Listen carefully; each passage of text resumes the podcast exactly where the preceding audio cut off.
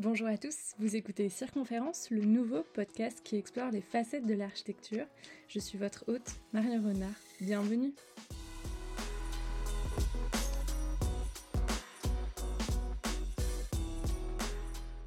Dans ce nouveau podcast d'architecture, j'interviewe des personnes qui sortent des sentiers battus en développant des initiatives atypiques. Je décrypte en une heure avec elles les clés de leur démarche pour vous proposer des points de vue très différents sur l'architecture et j'ai vraiment à cœur d'explorer différents champs comme l'art, la transition écologique, la photographie, l'urbanisme, entre autres. Et aujourd'hui, je rencontre Maxime Bonnevie, l'actuel directeur général des grands ateliers Innovation Architecture, que certains connaissent sûrement sous les noms de grands ateliers de l'île d'Abo ou Gaïa, qui sont situés environ à une vingtaine de kilomètres de Lyon. Donc les grands ateliers s'appuient sur deux choses principalement, l'expérimentation à l'échelle 1 et la mixité des étudiants et des professionnels au sein de ce grand lieu incroyable où foisonnent des activités de réflexion et d'expérimentation j'ai eu l'occasion de rencontrer Maxime à l'occasion de la sortie du livre collectif Les Grands Ateliers, qui retrace toute la création de cet espace et les pratiques pédagogiques développées autour de cette infrastructure incroyable. Donc on aborde très largement le panel des activités des grands ateliers et Maxime fait notamment référence à beaucoup d'événements ou de personnes. Donc vous inquiétez pas, vous retrouverez en détail dans les notes du podcast tout ce dont on a parlé. Je n'en dis pas plus et je laisse place à cette discussion avec Maxime Bonnevie. Euh, bonjour Maxime Bonnevie. Euh, merci beaucoup de m'accueillir euh, aux grands ateliers on aura peut-être des bruits de perceuses, visseuses en fond sonore, mais, mais euh, je suis très contente de découvrir euh, ces lieux. J'aimerais qu'on essaye de, enfin, que tu essayes de nous expliquer euh, finalement qu'est-ce que sont les grands, les grands ateliers, pour qui, et voilà, à quoi, à quoi ils servent.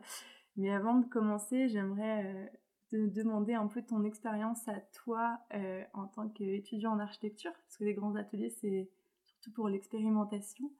Et j'aimerais savoir, euh, peut-être en tant qu'étudiant en architecture, euh, c'était quoi euh, l'expérimentation pour toi? Comment est-ce que tu l'as découverte pour la première fois? Comment t'es plongé dedans? Donc, effectivement, j'ai eu la chance bah, de faire mes études à Grenoble, à l'école d'architecture de Grenoble, qui est une école habituée des grands ateliers.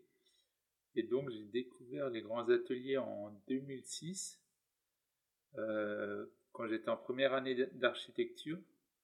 Je les ai pas découverts dans le cadre d'un enseignement, euh, d'un enseignement de l'école. Je les ai découverts par le biais euh, euh, du festival Grain d'Isère, qui est un événement qui est organisé chaque année et qui mélange des professionnels du monde de la terre crue. Et j'étais venu pour voir, pour voir les grands ateliers, puis pour pour découvrir aussi ce qu'était la construction en terre crue, euh, sur proposition de Patrice Dohat, qui était notre enseignant en première année. Donc là, j'ai eu euh, une première découverte euh, des grands ateliers. Et puis après, j'ai vraiment été en tant qu'étudiant à partir du master. Où j'ai fait le master architecture et culture constructive qui venait ici 5 à 6 fois dans l'année. Donc 5 à 6 semaines. Euh, pour expérimenter euh, sur la matière, avec un cycle sur chaque matériau. Et euh, donc là, j'ai pleinement découvert les grands ateliers et notamment l'expérimentation échelon sur la base de projets qu'on concevait à l'école avant d'aller aux grands ateliers. Toujours sur la thématique de habiter léger, pas cher. Ok. Patrice Douat, c'est l'un des fondateurs des grands ateliers? Qui a participé. Euh, qui a participé avec d'autres enseignants, effectivement, à, initier ce projet-là. Ouais, parce que du coup, c'est une initiative euh, euh, enseignante à l'initiale. Et du coup, c'est un. Enfin, arrête-moi si je dis des bêtises, mais du coup, c'est un lieu qui n'est pas porté par des écoles d'architecture, mais qui est vraiment indépendant, mais dont le public principal est des étudiants. Et du coup, est-ce qu'il y a uniquement des étudiants en architecture ou est-ce qu'il y a plein d'étudiants différents? C'est un lieu qui euh, effectivement a été initié par des euh, enseignants, euh, très fortement soutenu par le ministère de la Culture, qui est quand même affilié au ministère, qui a été géré pendant 15 ans par une entité dans laquelle était présente huit écoles d'architecture françaises et qui est aujourd'hui encore utilisé largement par des écoles d'architecture. plus que huit d'ailleurs. On a des écoles nationales qui viennent. Ok. pas forcément dans les mêmes temporalités et puis euh, selon la même fréquence, mais on a quand même une représentation nationale d'écoles qui viennent aux, grands ateliers euh, pour des euh, thématiques très ciblées et des expérimentations chemin. et donc, effectivement, historiquement, c'est quand même les écoles d'architecture qui utilisent principalement le lieu, parce que ça a été fait à l'initiative d'enseignants des écoles d'architecture, plutôt du champ structure. Ok du champ structure des écoles d'architecture, euh, bah, à Grenoble, à Lyon, à Clermont, à, Paris aussi, euh, notamment à Belleville et à Paris-Malaquais.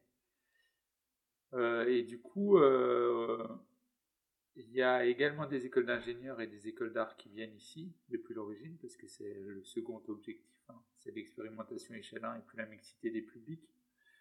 les écoles d'ingénieurs viennent de manière moins fréquente parce que elles utilisent moins ce processus de l'expérimentation échelante dans leur processus euh, pédagogique. Elles sont plutôt à l'échelle de la matière. Euh, il y a aussi beaucoup d'écoles d'ingénieurs qui sont généralistes. Donc, euh, avoir d'une part des écoles d'ingénieurs qui soient sur le bâtiment et la construction, et puis des écoles d'ingénieurs qui ont intégré cette dimension, cette dimension échelon bâtiment.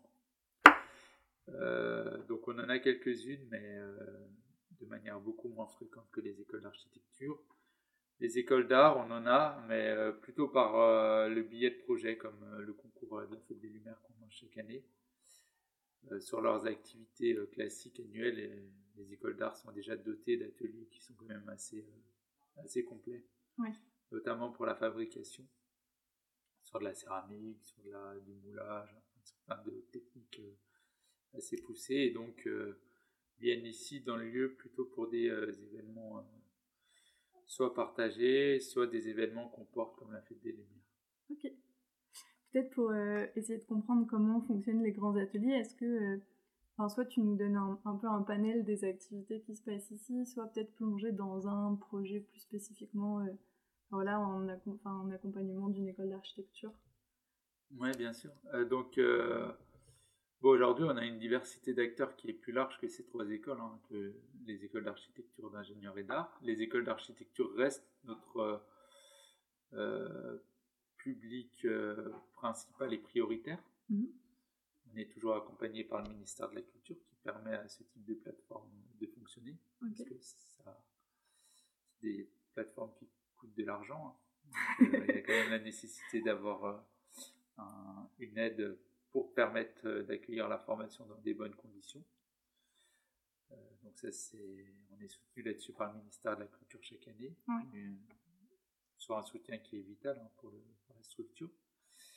Et on a aujourd'hui d'autres usagers, donc toujours des écoles d'ingénieurs, d'ailleurs de plus en plus qui reviennent hein, par le biais notamment de, de projets aussi où on a développé du contenu pédagogique autour de l'expérimentation échelon avec, euh, avec plusieurs écoles euh, d'architecture françaises.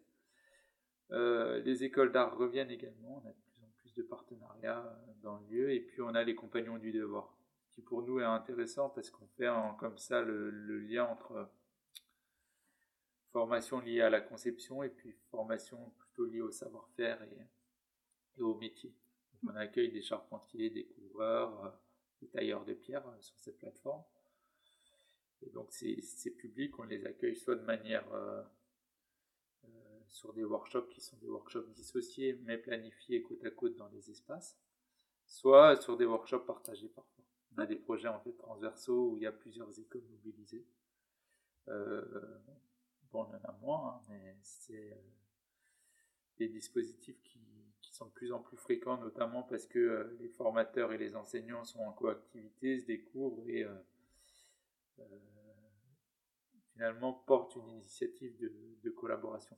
Qui est pour nous beaucoup plus intéressant que quand c'est nous qui disons là il y a une demande, là il y a une demande, on vous met en lien et ce serait bien de bosser ensemble. C'est quand même mieux quand ça vient des, porteurs de projets.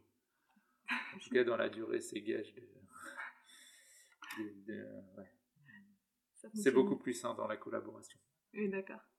Et donc, euh, un module classique, c'est les enseignants. En fait, chaque année, on lance un appel à proposition pédagogique aux écoles qu'on a dans notre réseau. C'est euh, donc ces écoles le diffusent à leurs enseignants. Les enseignants postulent euh, avec une proposition pédagogique. du coup, on, reçoit l'ensemble des, des, propositions et à partir de là, on, échange à la fois avec les enseignants et les écoles pour confirmer la planification du, workshop. C'est généralement des workshops euh, entre trois jours et une semaine. Euh, une fois que le workshop est validé et planifié dans le calendrier annuel des grands ateliers, après on accompagne les enseignants en amont du workshop à sa préparation, surtout le volet logistique pour loger les étudiants ici et pour les déplacements, donc ça plutôt en lien avec les administrations. Puis après, sur tout ce qui est acquisition de matériaux, matières, de fourniture. Euh, parfois de l'accompagnement technique, parfois de l'accompagnement sur le volet numérique, parce qu'on a aussi des équipements numériques qui nécessitent de préparer des fichiers en amont. Euh, notre banc d'usinage à commande numérique, notre découpe par jet d'eau ou d'autres équipements qu'on a qui permettent ça. Et euh, on les accompagne bien sûr techniquement sur la déroulée du workshop aux grands ateliers parce qu'on a un parc machine et certaines machines qui, euh, que les étudiants n'ont pas le droit d'utiliser euh, seuls. D'accord.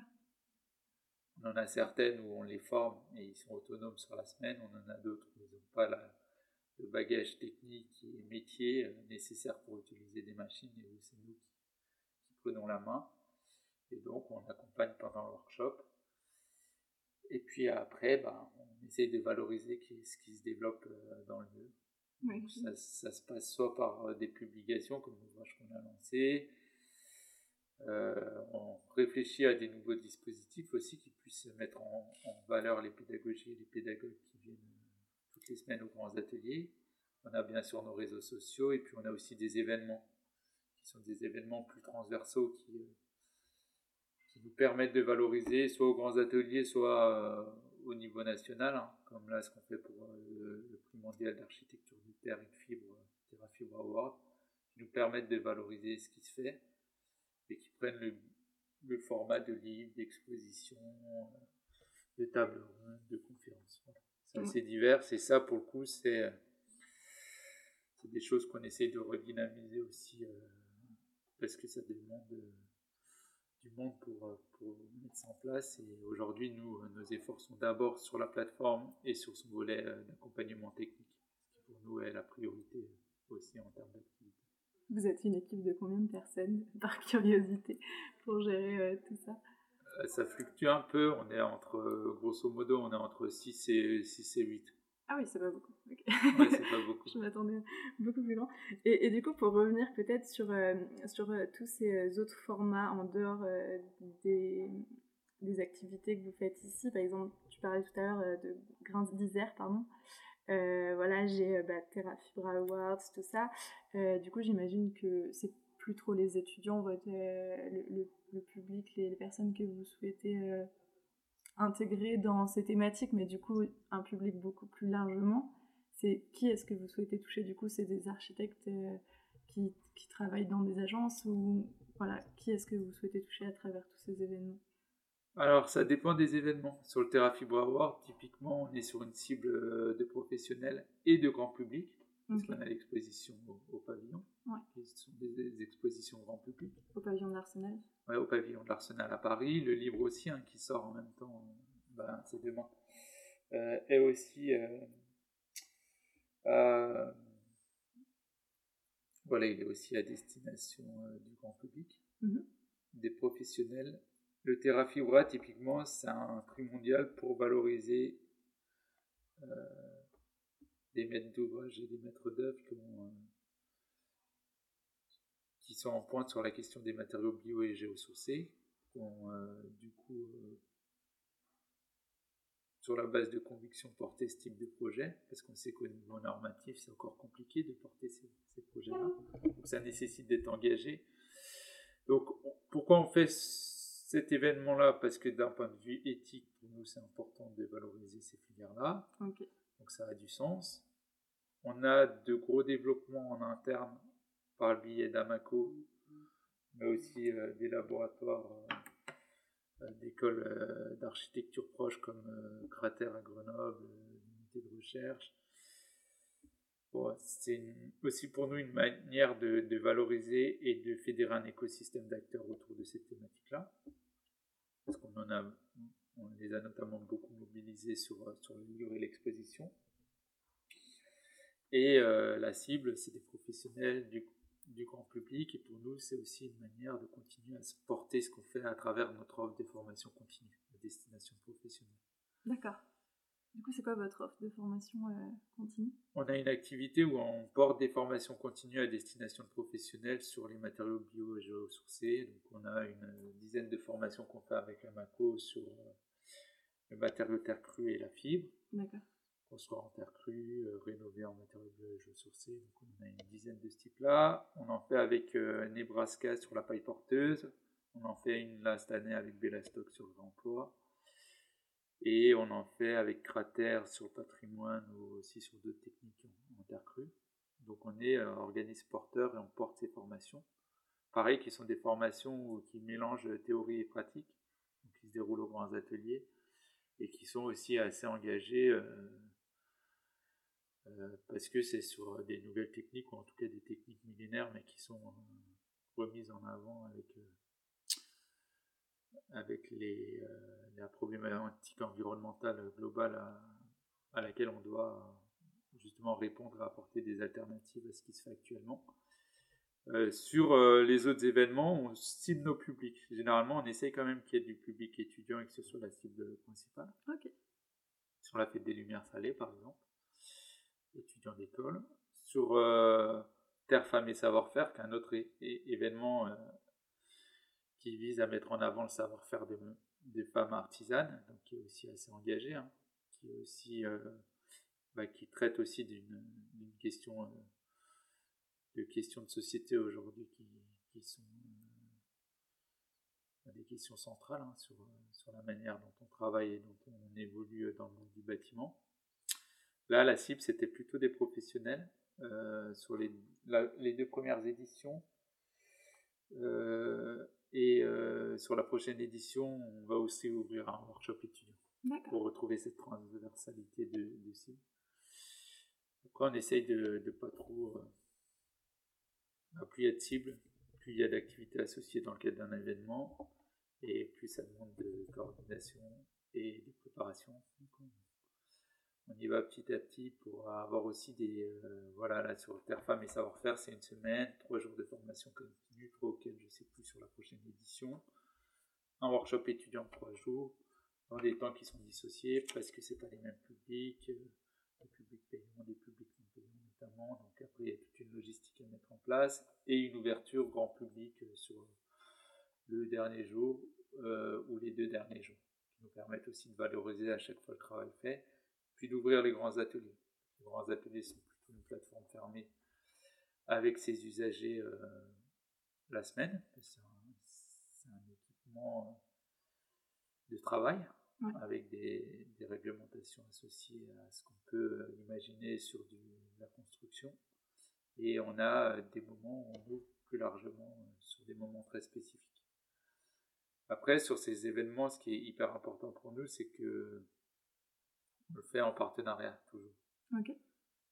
Et globalement, l'activité des grands ateliers se fait toujours en partenariat.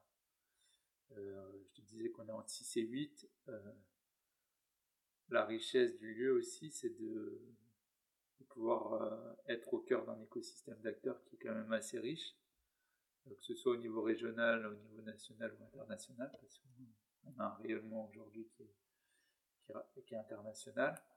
Et en fonction des projets, on a une capacité comme ça à les mobiliser des, compétences et des savoir-faire euh, pour nous permettre d'augmenter l'équipe. Par exemple, on, pas, on fait beaucoup on essaye de faire de plus en plus de prototypage, par exemple, pour des entreprises euh, ou, des, ou, des, laboratoires. Euh, on traite du volet technique, on traite du volet de prototypage et de notre savoir-faire hein, sur bah, pourquoi on fait un prototype, à quoi il va servir, quels sont les enjeux, euh, quelles sont finalement les, les conclusions qu'on va vouloir en tirer. Par contre, sur le volet scientifique, on est toujours en lien avec des laboratoires, soit d'écoles, soit privées. Quand il y a besoin de faire du monitoring de faire des, des tests, c'est pareil en lien avec des bureaux de contrôle ou des centres de certification. Donc la logique, elle est plutôt d'augmenter l'équipe avec des compétences et euh, des partenaires qu'on connaît pour travailler ensemble, parce que c'est ça qui est, qui est stimulant, plutôt que d'avoir une équipe qui fasse tout, mais tout à moitié. Ouais. Aujourd'hui, l'enjeu de l'équipe, c'est de faire tourner le bâtiment, ses équipements, de la meilleure manière pour être opérationnel et, euh, et, euh, et être en soutien de nos usagers. Nos usagers, bah, c'est des étudiants, des enseignants, des chercheurs, des professionnels, et puis euh, parfois du grand public quand D'accord. Et par exemple, enfin, est-ce que tu peux me citer un type de partenaire qui va venir en je sais pas, en soutien par exemple d'un workshop étudiant ou comme ça, euh, très, voilà, quelque chose de très spécifique pour comprendre un peu qui sont, euh, qui sont ces partenaires? Alors sur les workshops étudiants, euh, les partenaires c'est plutôt des, des, mécènes matériaux ou de compétences. les workshops étudiants finalement pour nous c'est c'est là où on est presque pour nous c'est le moins nécessaire d'aller chercher d'autres compétences. Ok. là, par exemple, on a un workshop avec l'école de, Versailles. Euh, la semaine prochaine, il y avait besoin de compétences en taille de pierre. Là, on a mobilisé un, formateur compagnon sur une demi-journée. D'accord. Pour euh, leur euh, inculquer les, gestes de base qui vont leur permettre de faire l'expérimentation. Donc, on cible en fait le besoin et puis on va chercher. Et puis on essaye aussi de plus en plus d'avoir des, partenaires matériaux sur la fourniture pour, euh, bah, pour que les étudiants découvrent aussi euh, le monde euh, de l'entreprise et le monde industriel dès leurs études. Ça participe aussi du décloisonnement. Et puis ça, automatiquement, ça baisse les coûts. Et là, c'est plutôt les enseignants qui portent. D'accord. Quand on est sur des projets de recherche, là, comme, bah, comme ceux qu'on porte, là, on travaille sur une serre implanter en milieu urbain une serre hors sol qui permet de, coup, de redévelopper de la surface maraîchère pour, euh, ben, pour euh, pallier au manque d'espace disponible en ville, qui est en train d'être préfabriqué là devant le bâtiment. D'accord. Euh, Bastien et Rémi qui travaillaient dessus. Là, on est sur des partenariats bureau d'études, bureau de contrôle, matériaux, compétences, financiers, avec des maîtrises d'ouvrage comme Lyon Métropole, Aliad ou la CERL, qui sont des, aménageurs et des bailleurs euh, lyonnais. Et là, pour le coup, c'est des partenariats beaucoup plus larges. Et c'est plutôt sur les protos qu'on va chercher plus largement, notamment des compétences scientifiques et de contrôle, bureau de contrôle, bureau d'études, qu'on n'a pas en interne.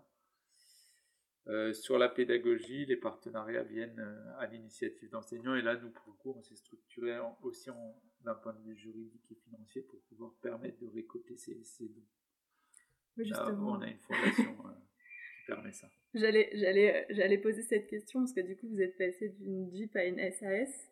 Et du coup, euh, peut-être que tu peux nous expliquer pourquoi cette décision de passer de ce premier modèle au second. Et voilà, qu'est-ce que ça. Enfin, là, comment ça a modifié peut-être vos activités et qu'est-ce que ça a permis Bien sûr. Donc, c'est pas nous qui avons décidé de passer d'un Jeep à, une SAS et une fondation. Euh, les grands ateliers, quand ils ont ouvert en 2002, et depuis 2002, ils, ont, ils ont été gérés par un groupement d'intérêt public, une structure publique, avec le ministère de la Culture, des écoles d'archi, et puis des, des représentants du monde de la recherche et du monde des entreprises, plutôt locaux, là pour le coup. Pendant 15 ans, le groupement d'intérêt public a donc fait fonctionner le site et euh, gérer ses activités. Et en, dans les années euh, un peu après 2010, 2013, 2014, le ministère a engagé euh, une réflexion parce que le GIP arrivait à, à échéance. Les GIP ont des durées limitées. Et il en a profité pour euh, mener une réflexion à la fois scientifique sur ce, que sont, ce qui était l'avenir des grands ateliers et associé à une réflexion juridique sur quels sont par rapport à ses ambitions euh, de développement, quelles sont les structures euh, adéquates pour euh, prendre la suite du groupement d'intérêt public. Qu'ils ont missionné un cabinet juridique. Et ce qu'il en est ressorti, c'est que il fallait se transformer en société, en fondation. D'accord. Donc c'est vraiment le ministère qui a initié cette démarche-là, avec des, des, expertises. Et moi, je suis arrivé à ce moment-là pour finir de, de liquider le groupement d'intérêt public, donc le fermer. Hein. liquider, c'est pas un mot très très beau, mais c'est comme ça, c'est comme ça qu'on appelle une, fermeture de structure.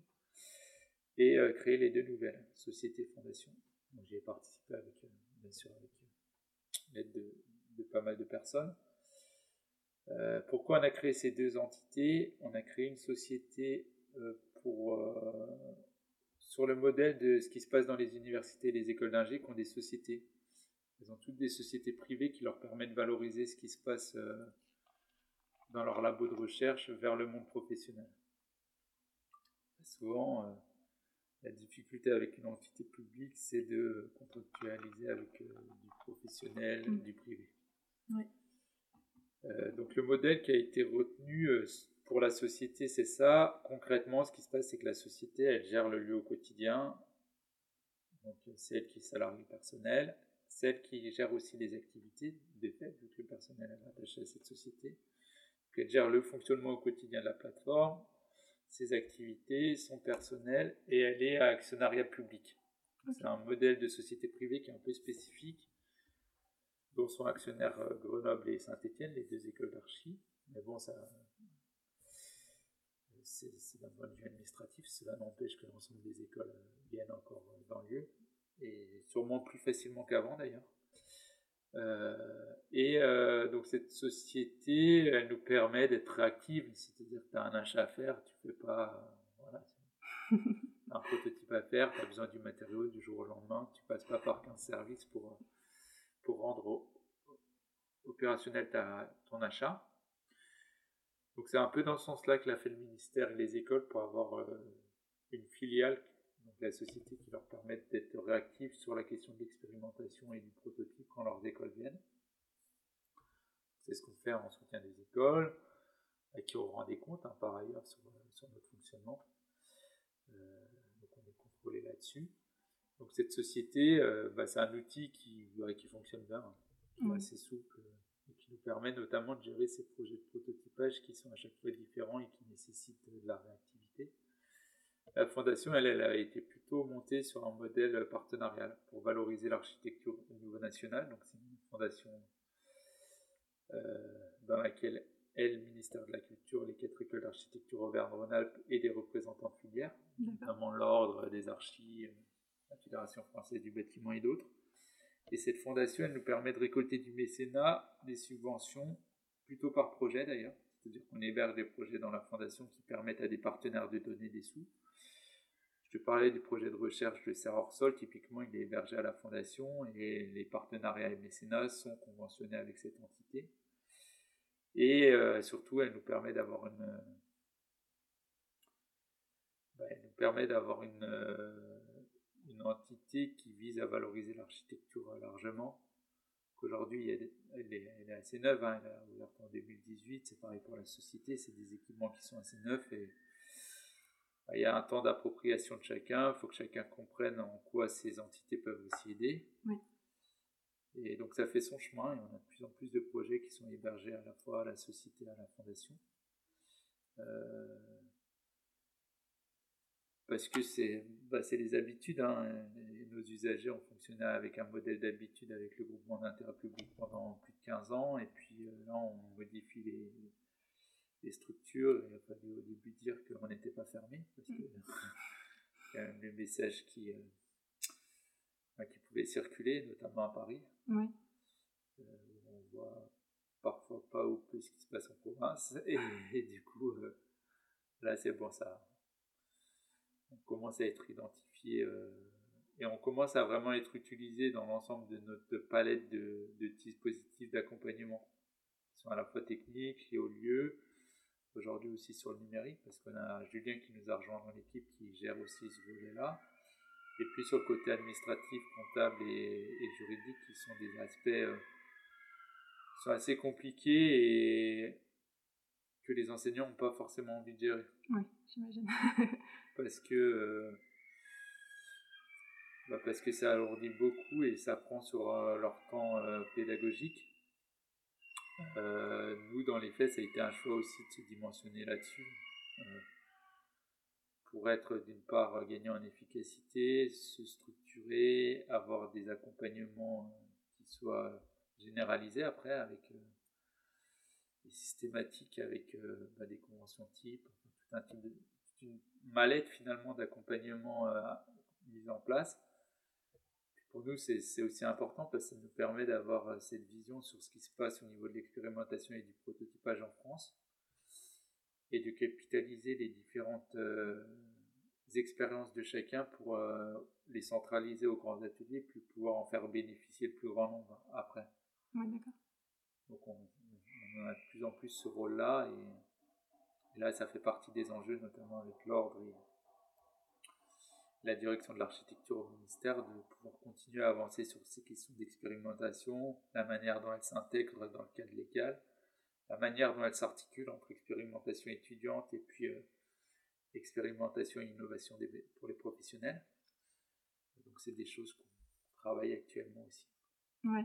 Euh, justement, je voulais, je voulais rebondir sur ça parce que la, première fois qu'on s'est rencontrés, tu avais, euh, dit quelque chose qui m'avait assez intéressé, qui était le fait de vouloir désacraliser via l'expérimentation ou désacraliser même l'expérimentation tout court. Parce que je pense que du coup, c'est quelque chose qui n'est pas commun pour euh, le monde de l'architecture. Et du coup, euh, j'ai vu que vous, vous étiez aussi associé avec euh, deux chaires de recherche entre des écoles d'architecture et du coup le monde professionnel. Est-ce que peut-être tu peux nous en parler, nous expliquer comment ça fonctionne et du coup comment c'est lié avec l'expérimentation, si c'est lié avec ça? Hmm. Ouais, bah nous, un des gros enjeux pour nous, c'est de pouvoir accompagner les, les agences d'archi, les entreprises d'architecture au prototypage. Aujourd'hui, euh, peu passent par le prototypage pour des questions financières, d'une part. Alors, mission est déjà souvent très réduite. Euh, on connaît la difficulté pour les architectes mm. de, de valoriser leurs compétences et, leur savoir-faire, euh, notamment vis-à-vis des maîtrises d'ouvrage privés.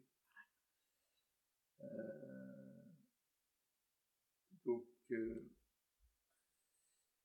ça, c'est une chose. Et puis la seconde chose, c'est de savoir pourquoi on prototype. C'est cette question constructive. Finalement, que peu de monde a aussi. C'est pour ça, par exemple, que nos formations continues, elles ont un, volet construction euh, important. C'est pour ça qu'ont été créés les grands ateliers et c'est cette idée de, bah, de permettre de mettre la main à la pâte pour se rendre compte. Et donc là, il faut euh, réfléchir à l'intégrer dans le processus de conception. Puis après, il y a qu'est-ce qu'on expérimente. C'est pour ça que je te disais, nous, on accompagne beaucoup sur euh, la définition même de ce qu'est un prototype et pourquoi on fait. Parce qu'un prototype, on peut le faire pour plein de choses. On peut le faire pour euh, tester un matériau, on peut le faire pour tester un assemblage constructif, on peut le faire pour tester un volume, pour tester des ambiances spatiales, des ambiances lumineuses, des ambiances acoustiques, peut le tester aussi comme euh, outil euh, d'acculturation vers le public, comme outil de sensibilisation, comme outil de médiation avec le public. Donc on peut vraiment l'utiliser de plein de manières. Et, euh, nous, en tout cas, sur le volet technique, on pense qu'il y a une vraie plus-value à passer par l'expérimentation quand on est sur un assemblage de matériaux. C'est souvent aux interfaces qu'on a les difficultés c'est des questions de trame, c'est des questions de modé nature, euh, c'est des questions de technique d'assemblage. Euh, le prototype, il peut aussi servir euh, pour des entreprises, pour des chantiers, à former leurs bah, salariés, hein, leurs travailleurs. Donc il y a beaucoup de protos qui sont faits sur les chantiers pas forcément dans des bonnes conditions. Donc nous, c'est aussi l'idée de dire, bah, nous, on est aussi là pour ça, on peut accompagner, on peut mettre à disposition la plateforme pour permettre ça, pour tester dans la durée, et pour, euh, voilà, pour euh, aussi euh, l'expérimentation, c'est aussi tester, avoir le droit à l'erreur, modifier la conception, retester, remodifier la conception, ce que disait Estelle justement la dernière. fois qu'on a présenté l'ouvrage Archipel, finalement ce, chemin itératif pour, pour arriver jusqu'à une solution qu'on pense être la solution en l'occurrence. Et donc, donc nous, on, on essaye de le faire de plus en plus là-dessus. Et justement, on le fait par exemple dans, avec les chaires partenariales avec lesquelles on est associé. Euh, les chaires partenariales, c'est des dispositifs labellisés par le ministère de la Culture pour favoriser euh, le développement de recherche partenariale entre euh, le monde académique, universitaire et puis le monde professionnel. Là, la serre hors sol, typiquement, c'est un doctorant qui est salarié de l'agence Tangram, une grosse agence d'archi à Marseille, qui est inscrit en doctorat à l'école d'architecture de Lyon, qui développe une recherche sur la question de l'agriculture urbaine, avec un volet théorique et historique assez important, et un développement euh, pratique qui fait l'objet d'un prototype. Et là, nous, on accompagne sur le volet prototype. Donc, exactement ce que je viens de te dire. Pourquoi on fait le prototype? Quels sont les enjeux prototype, et puis après son montage financier, parce que souvent il n'y a pas d'argent, donc il faut aller chercher des partenaires financiers, de matériaux, de compétences, et donc euh, là pour le coup, euh, l'outil société et l'outil fondation sont pleinement mobilisés sur ce type de projet. Oui, d'accord. Et puis du coup, à côté, l'entreprise qui a salarié ce doctorant, elle, elle, elle permet d'évoluer aussi via cette recherche, j'imagine. Exactement. Elle, c'est souvent dans des champs de recherche qu'elle porte. Ça lui permet de financer aussi de la recherche. Donc, le, doctorat est cofinancé. Mm. Vu que c'est de la recherche, elle peut aussi bénéficier du crédit d'impôt recherche, qui sont des dispositifs d'abattement fiscal qui permettent de, bah, favoriser ça. Euh, elle peut ensuite capitaliser sur la recherche qui a été faite en, intégrant à, de nouveaux projets. Elle peut salarier le doctorant après dans son, aussi dans son équipe continuer à porter la recherche plus loin. Et euh, donc ça, c'est hyper intéressant, c'est assez, euh, nouveau. Hein. Il y a des grosses agences, un type euh, AREP, qui fait ça depuis des années et qui, qui, ont une vraie cellule recherche et développement en interne, qui fait appel à des crédits pour recherche, qui a des tests chiffres, ça s'appelle des tests chiffres, les tests cofinanciers. Ah, ces chères, elles permettent ça, et nous, on accompagne sur le volet prototypage. Et euh, à la fois sur son volet administratif, euh, juridique et financier. Euh, mais nous, l'objectif vraiment sur le prototypage, et c'est nos voeux, hein, c'est notre souhait, c'est de pouvoir accompagner plus largement des agents d'archi, parce qu'on pense que c'est bénéfique, c'est bénéfique dans le processus de conception, et puis parce que pour nous, automatiquement, c'est hyper stimulant de bosser là-dessus avec, euh, avec des archis, parce que le gros de l'équipe est aussi archi. Ok. Donc là, pareil, hein, on le fait toujours en mode accompagnement.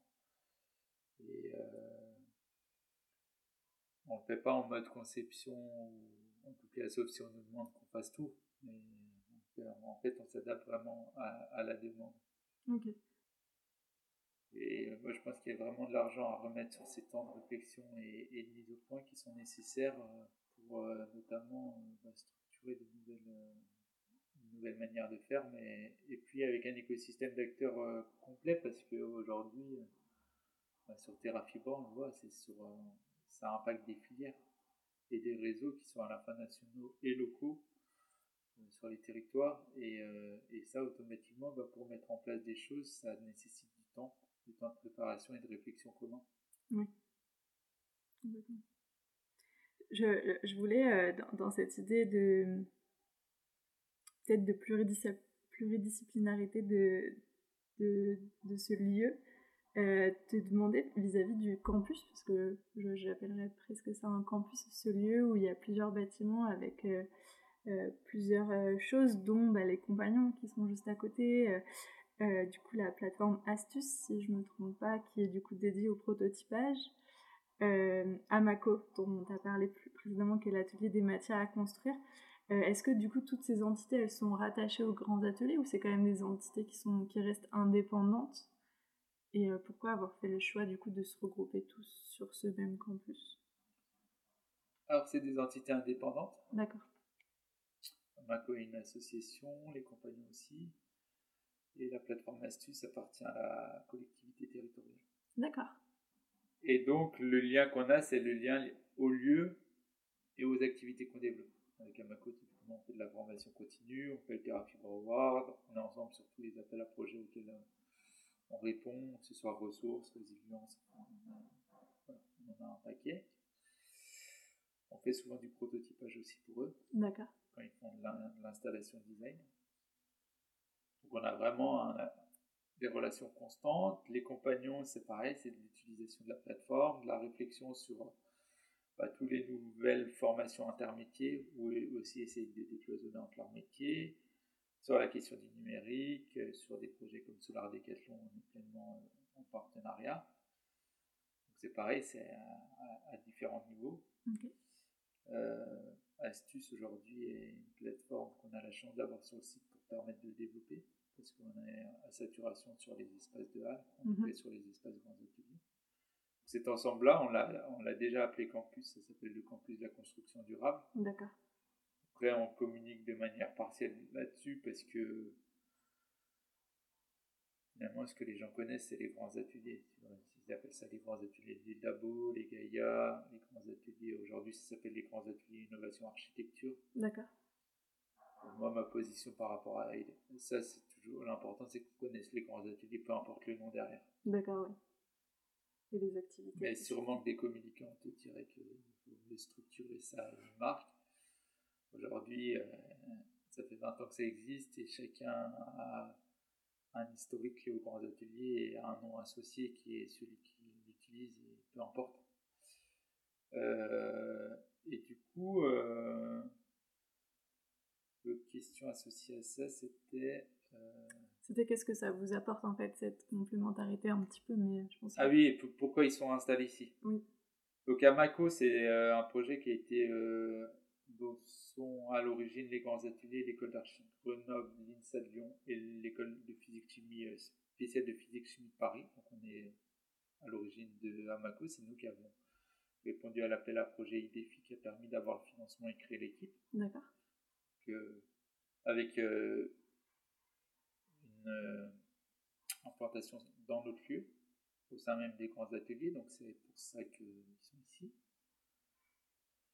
Euh, les compagnons, ils sont venus par rapport à l'attrait du lieu et cette idée de pouvoir décloisonner avec des acteurs de la conception, parce qu'elle est quand même très étiquetée archi, archi cette plateforme, sont implantés par ce biais-là, et puis la CAPI et la région ont construit cette plateforme à côté, dans le cadre du grand projet Ronald, pour lequel on a aussi participé à la définition du cahier des charges.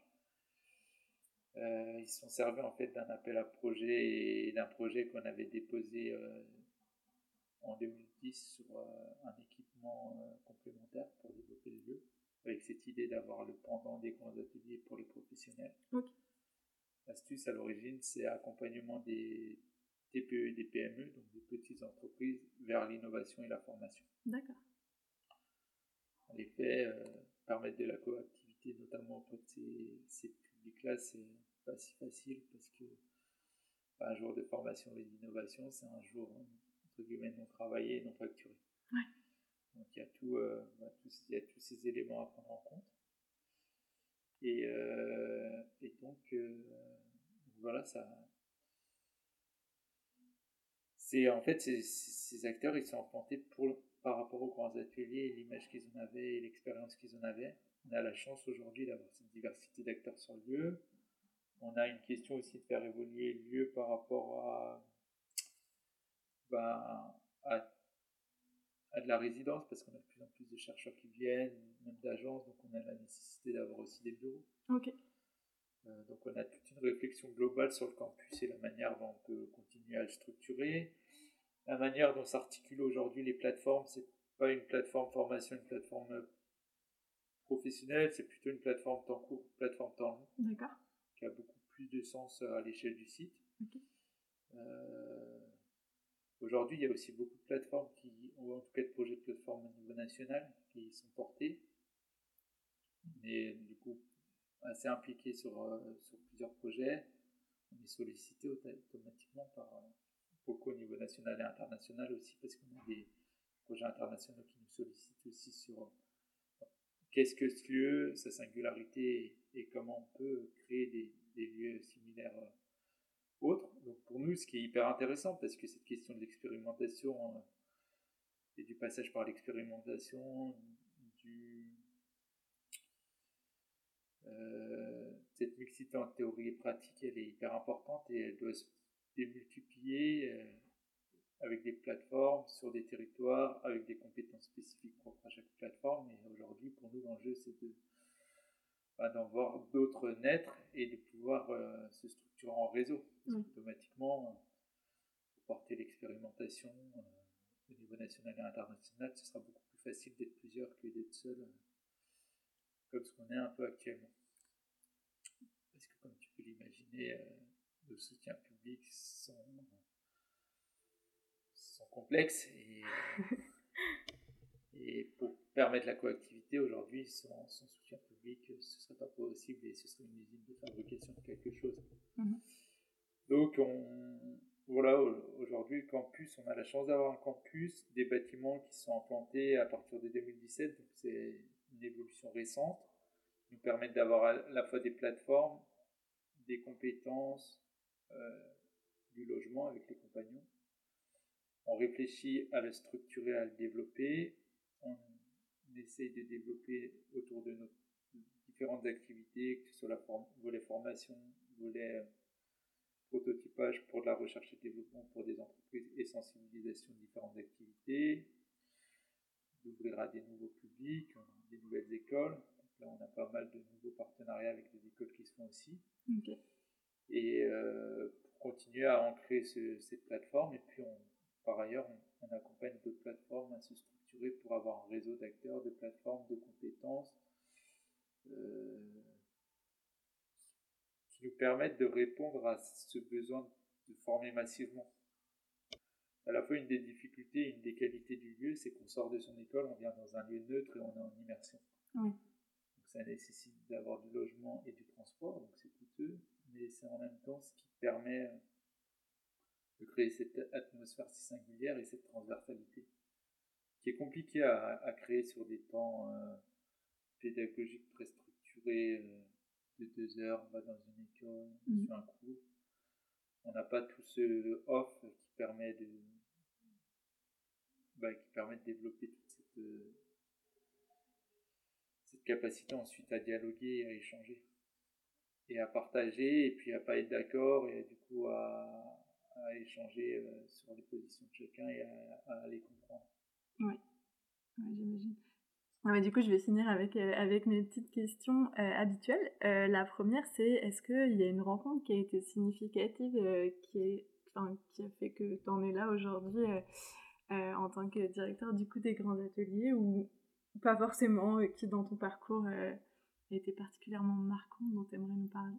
Puisque des rencontres, c'est des projets. Hein. Je pense que le fait d'avoir fait Solar Decathlon, automatiquement, ça a impacté. Mmh ça n'a pas impacté dans le solar en tant que... C'est pas le solar en tant que tel qui a impacté, mais tout le processus que permettent ce type de projet. On voit souvent comme un projet hyper technique, mais en fait, le processus, c'est exactement un processus de d'expérimentation dans un cadre de formation, donc du passage de la conception à la réalisation avec des partenaires. Euh, c'est très connoté technique, mais aujourd'hui, c'est une compétition d'habitat. C'est une compétition qui donne prétexte à développer de l'habitat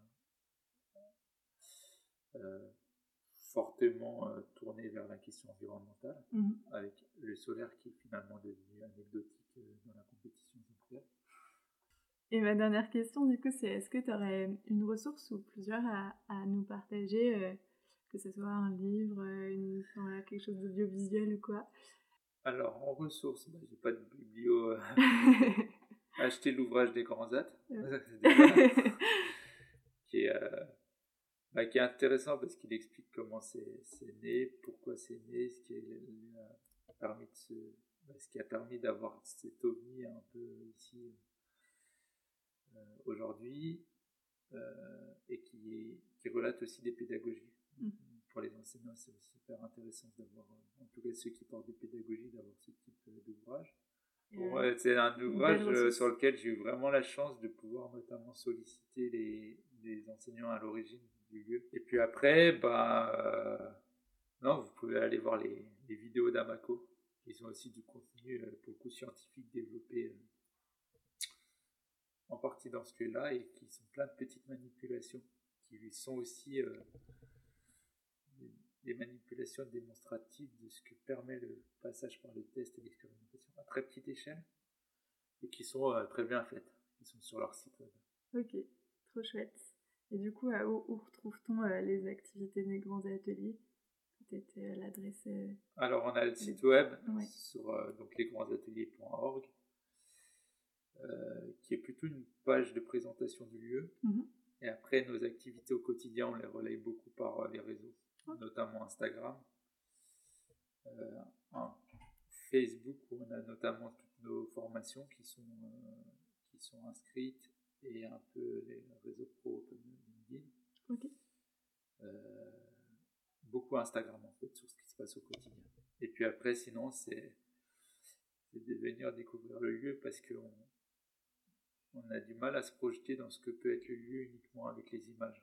Il y a vraiment, il y a à la fois cette dimension, mais il y a aussi une atmosphère particulière qui est liée à ce qui se passe au quotidien. Là, cette semaine, là et a des compagnons un lycée euh, avec son pôle design et audiovisuel, euh, des étudiants sur la fête des Lumières et un projet de recherche. Donc, on a quelques activités, euh, ce qui est à peu près ce qui se passe chaque semaine. D'accord. Voilà. Euh, nous, on oublie des fois, mais en fait, c'est. Grande assez chanceux. Euh, tout le temps. Non, bah, merci beaucoup pour euh, tout ce que tu viens de nous partager. Je pense que c'est une chouette, chouette ressource dont tout le monde devrait se saisir ou connaître, du moins. merci beaucoup. Bah, merci à toi pour le travail que tu fais. C'est important de, de montrer ce qui se fait, de le partager. Merci à vous surtout de nous avoir écoutés. Donc retrouvez toutes leurs activités sur lesgrandsateliers.org et sur leurs réseaux sociaux. Vous pouvez aussi retrouver ce podcast sur les réseaux sociaux, notamment Instagram et LinkedIn. Et le plus important pour moi, c'est si vous pouvez le partager autour de vous. C'est ce qui aide vraiment le podcast à se faire connaître. Donc merci beaucoup d'avance. Et si vous avez envie de me poser des questions ou simplement discuter, c'est avec grand plaisir. Donc contactez-moi en message privé ou par mail à circonférencepodcast.gmail.com. Je vous dis à la semaine prochaine pour vous partager la discussion que j'ai pu avoir avec une photographe. Donc je vous dis à très bientôt sur le podcast Circonférence.